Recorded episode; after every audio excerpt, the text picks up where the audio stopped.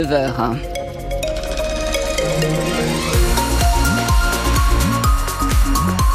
Prudence hein, sur la route, les chaussées sont mouillées sur l'ensemble des réseaux. Attention euh, aux rafales de vent qui peuvent occasionner des chutes d'arbres ou de branches dans les secteurs boisés. Notre météo, Marion. Eh bien, les, les, prévisions météo France se sont un peu radoucies, hein, mais c'est toujours le gris, la pluie qui domine ce mercredi.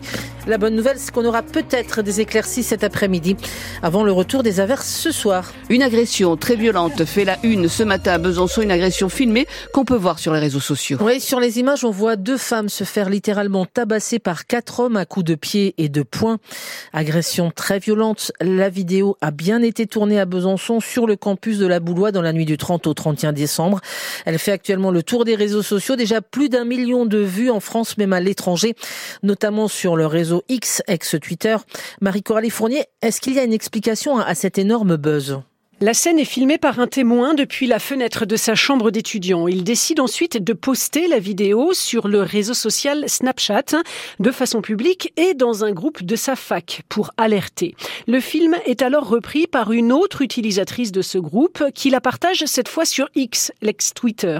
La vidéo est alors repérée et partagée par des utilisateurs proches de l'extrême droite.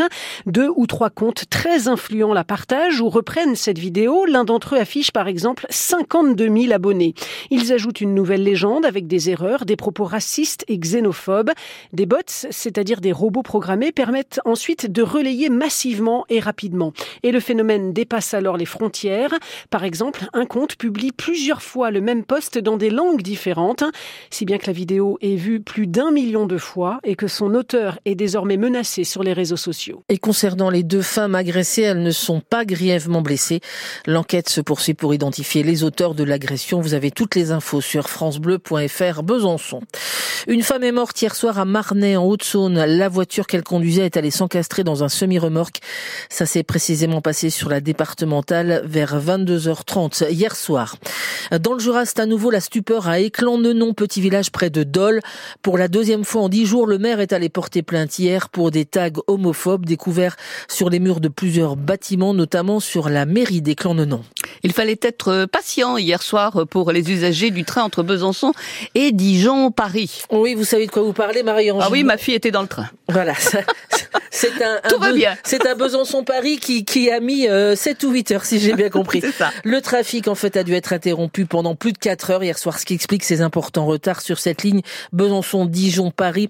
En fait, ce qui s'est passé, c'est un incident avec une personne. Une personne a été percutée par un TGV du côté de Genlis en Côte d'Or, comme le veulent les, le, le veulent les procédures. Hein. Dans ces cas-là, effectivement, le trafic est interrompu, d'où ces, ces gros retards hier soir sur la ligne SNCF.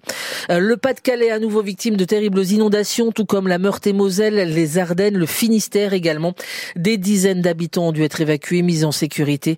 Euh, déjà au mois de novembre, hein, le Nord-Pas-de-Calais s'est retrouvé sous les eaux. C'est donc assez terrible hein, pour les, les habitants de, de cette partie de la France qui n'ont même pas eu le temps de réparer les dégâts du mois de novembre qu'ils en subissent de nouveau donc en ce début d'année. Euh, si vous aimez le vélo, sachez qu'on peut voir un documentaire sur YouTube pour revivre le dernier tour de Thibaut Pinot. Ce docu s'intitule Virage Pinot, un pari fou.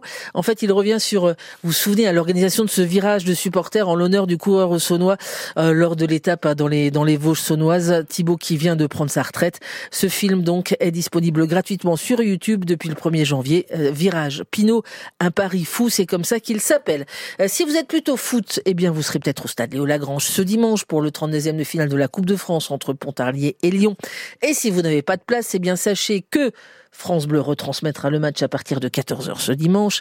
Et sinon, demain jeudi et après-demain vendredi, nous vous en ferons gagner les toutes dernières à gagner demain matin et après-demain matin sur France Bleu.